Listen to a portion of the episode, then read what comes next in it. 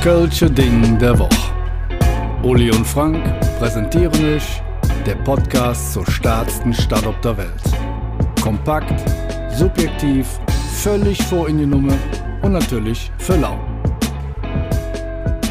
Und wieder mal sind wir heute mit dem Köln-Ding der Woche unterwegs. Ja, äh, herzlich willkommen, äh, wünschen euch der super tolle Uli und der noch unglaublich tollere, gut aussehende und heute gut gelaunte Frank. Und heute haben wir eine Geschichte für euch. Das ist traurig, traurig, traurig, weil wenn das, was damals gewesen ist, heute noch wäre, würde es der Stadt besser gehen. Denn wie Wort zu Gölle et für dem mit Heinzel Menscher so bequem. Ja, wir wollen heute über die Heinzelmännchen sprechen und eigentlich über diese traurige Geschichte, dass wir Kölschen dann doch irgendwann mal das Arbeiten lernen mussten, weil ähm, wir waren, ich sag mal, faul. Ja, stinkevoll kann man sagen. Aber wir hatten allen Grund dazu. Wir Kölschen mussten über Jahrhunderte lang nicht arbeiten. Wir sind abends ins Bett gegangen, sind morgens aufgewacht und die komplette Arbeit war getan. Wir wussten nicht genau, was da nachts passiert. Es war unser Royal, weil die Arbeit war getan, wir konnten Party machen und alles war Jod. Ja, und wir sind sogar so faul in Köln, dass wir im Sitzen tanzen. Der Uli erklärt das jetzt. Wir nennen das Schunkeln. Das heißt, wir haken uns rechts und links ein, dann fällt man auch nicht von der Bank.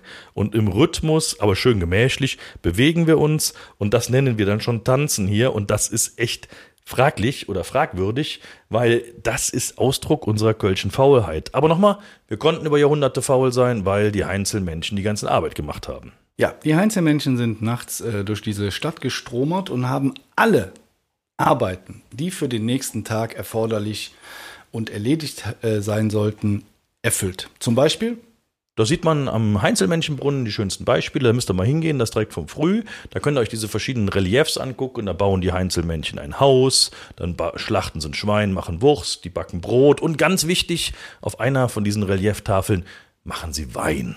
Ja, das ist ganz wichtig. Also wir hatten quasi, ich sag mal, hunderte von Dobby-Hauselfen von Harry Potter hier durch Köln laufen. Und ich muss ganz klar sagen, nicht verwechseln mit den Mainzelmenschen. Die werden mit M geschrieben und kommen aus Mainz. Wir reden vor den Heinzelmenschen. Und das war die Kölsche Besonderheit, die uns die komplette Arbeit abgenommen haben. Und es hätte heute noch so sein können, aber es ist nicht mehr so, weil irgendwann waren die Heinzel, ich auch schon an, waren die Heinzelmännchen, waren dann irgendwann fort, weil man hat denen sehr übel mitgespielt. Ja, und zwar äh, gab es eine, mh, ich sag mal, etwas neugierige Frau eines Schneiders, die hat Erbsen auf die Treppe ausgeworfen.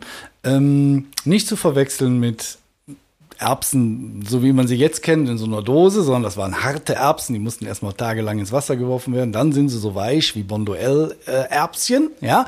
Und dann ist, hat die sich auf die Lauer gelegt und irgendwann hat es Krallerabatsch gemacht. Und dann? Da kommen in der Nacht die Männchen, wollten in die Schneiderstube, weil die war auf der ersten Etage, sind die Treppe rauf, sind über diese Erbsen ausgerutscht, sind alle die Treppe runtergeflogen. Das Schneidersweib wacht auf, macht die Lampe an, guckt sich die Heinzelmännchen an und denkt sich, das sind Heinzelmännchen. Und die Heinzelmännchen denken sich, was für eine Driss, jetzt hat sie uns gesehen, jetzt haben wir ein Problem. Und da waren die fort.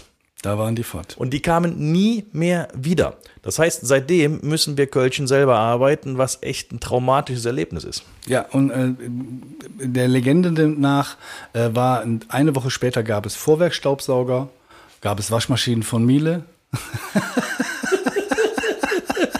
Ja, gut, wir waren wieder faul. Ja, wir sind ne? halt eine Ja, ja, ja. Industrienation, was will man machen, ne? Jetzt äh, ist natürlich die Frage, wo kommt so eine Geschichte her? Es gibt das aus verschiedenen Kulturkreisen, aus verschiedenen Ecken und Enden. Gibt es das immer wieder, dass es so eine Geschichte gibt, dass nachts irgendwelche Männleins gearbeitet haben für andere? Und äh, so auch in Köln. Das fängt damit an hier. Das gab einen gewissen äh, Heimatschriftsteller, Ernst Weiden hieß der. Und der hat schon das erste Mal über die Heinzelmännchen geschrieben und hat gesagt, dass es da nachts kleine Männleins gab, die gearbeitet haben und die zeichnete was ganz Besonderes aus. Die kleinen Männlein Ja. zeichnete aus, dass Das die kleine Männlein? Ach, die waren nackig. ja, die sollten nackig sein. Das waren die ersten FKK-Männlein, die hier so durch Köln liefen, ja? Richtig bekannt geworden ist die Geschichte allerdings erst durch August Kopisch. August Kopisch, der hat diese äh, Ballade der Einzelmenschen geschrieben, die heute noch jedes Schulkind in Köln auswendig lernen musste oder auswendig lernen muss, ähm, die halt tatsächlich mit diesen Zeilen anfängt, wie war in Köln vor dem mit Einzelmenschen so bequem.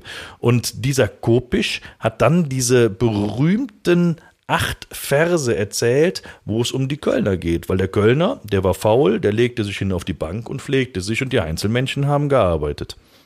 Ja, ähm, wie wird denn das Ganze jetzt interpretiert? Hm? Da gibt es äh, verschiedene Ansätze für. Ne? Also nochmal, Tatsache war ja, nachts kamen kleine Männlein und der große Mann hat geschlafen. Das kann man so als sowas wie eine Kapitalismuskritik verstehen, wo es dann auf einmal heißt, aha, was ist passiert? Der große Kapitalist, der Räder, Unternehmer, Fabrikant, der lässt andere, den kleinen Mann für sich arbeiten. So kann man diese Sage interpretieren. Es gibt keinen Beleg dafür, ob das so stimmt, aber das ist nicht ganz von der Hand zu weisen. Ja, zumal man damals, sage ich mal, ungefähr 80 äh, Stunden die Woche arbeiten musste als normaler Arbeiter und auch relativ schwer. Also da sage ich mal, ist die Work-Life-Balance äh, sehr, sehr äh, unausgeglichen. Ähm, das würde aber auch bedeuten, dass die Heilsmenschen vielleicht, also ist eine steile These, aber für die Gründung der ersten Gewerkschaften beigetragen haben. Weil 1865 wurde die über, erste überregionale Gewerkschaft, der ADCAV, gegründet. Also wie gesagt, ist eine steile These. Aber passt. Aber passt. würde passen. Würde passen. Zumindest mit dem Gedicht vom Kopisch, ne? Ja. Würde das passen. Es gibt noch eine, eine andere Interpretation, auch die, dafür gibt es keinen Beleg, aber das klingt auch nicht ganz unplausibel. Ja, und zwar ähm, äh, gab es die sogenannten Heinze-Männchen, die ähm, äh, arbeiteten in Bergwerken und waren äh, kleine Menschen kleinwüchsige Menschen, darf man das heutzutage noch sagen? Oder auch Kinder. Oder auch Kinder. Ähm, und äh, haben dort im einst äh, einströmendes Grundwasser zutage gefördert, etc. Alles mit reiner Muskelkraft, mit Ledereimern und Menschenketten gebildet, etc. pp.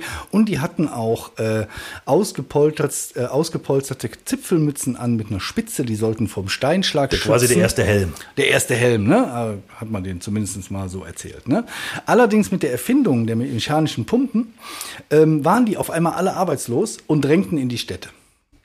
Und dann durften die dort nicht arbeiten, weil es gab Zunftzwang, es war nicht so ohne weiteres möglich, irgendeinen so Job anzunehmen und deswegen sind die in die Schwarzarbeit, in die Illegalität gedrückt worden und somit waren die quasi unsichtbar. Und das würde wiederum zur Geschichte passen, dass die nachts gearbeitet haben, wenn es keiner mitgekriegt hat und haben die ganzen Jobs erledigt, die sonst keiner machen wollte und haben dann illegal gearbeitet. Ja, also so oder so, egal wie rum man es dreht, wir müssen jetzt alle selber arbeiten. Das hat uns leider Gottes bei vielen Bauvorhaben in der Stadt Köln nicht unbedingt weitergebracht. Ja, und so ist es Schneiders Weib schlussendlich dafür zuständig, dass wir keine Oper bauen können, dass wir ein Problem haben im U-Bahn-Bau, dass jetzt das äh, Domhotel seit 100 Jahren schon im Umbau ist, am Laurenzgarret und und dass die ganze Stadt in die Baustelle ist, haben wir nur des Schneiders Weib zu verdanken. Ja, traurig, ähm, aber wahr. Zumindest können wir noch schunkeln. Das äh, ist das Einzige übrig geblieben von unserer groben Faulheit. Und das machen wir auch bevorzugt an Fastelovend. Deswegen, wenn ihr das nächste Mal irgendwo eine Baustelle seht, schlagt drei Kreuz und denkt euch, wenn die Heinzelmännchen noch da wären, wäre alles gut. Vielen Dank. Macht Jod. Bleibt uns gewogen. Bis nächste Woche. Bis nächste Woche. Tschö. Tschö. Vielen Dank fürs Zuhören. Und da wir natürlich absolut davon ausgehen, dass euch der Podcast gefallen hat, folgt ihr jetzt natürlich auch bei Spotify und zusätzlich noch auf der Webseite des Köln-Lotsen, köln-lotse.de oder bei dem ganzen Social-Media-Gedöns, Instagram, Facebook und wie sie alle heißen, überall einfach Köln-Lotse gucken. Dann findet ihr uns.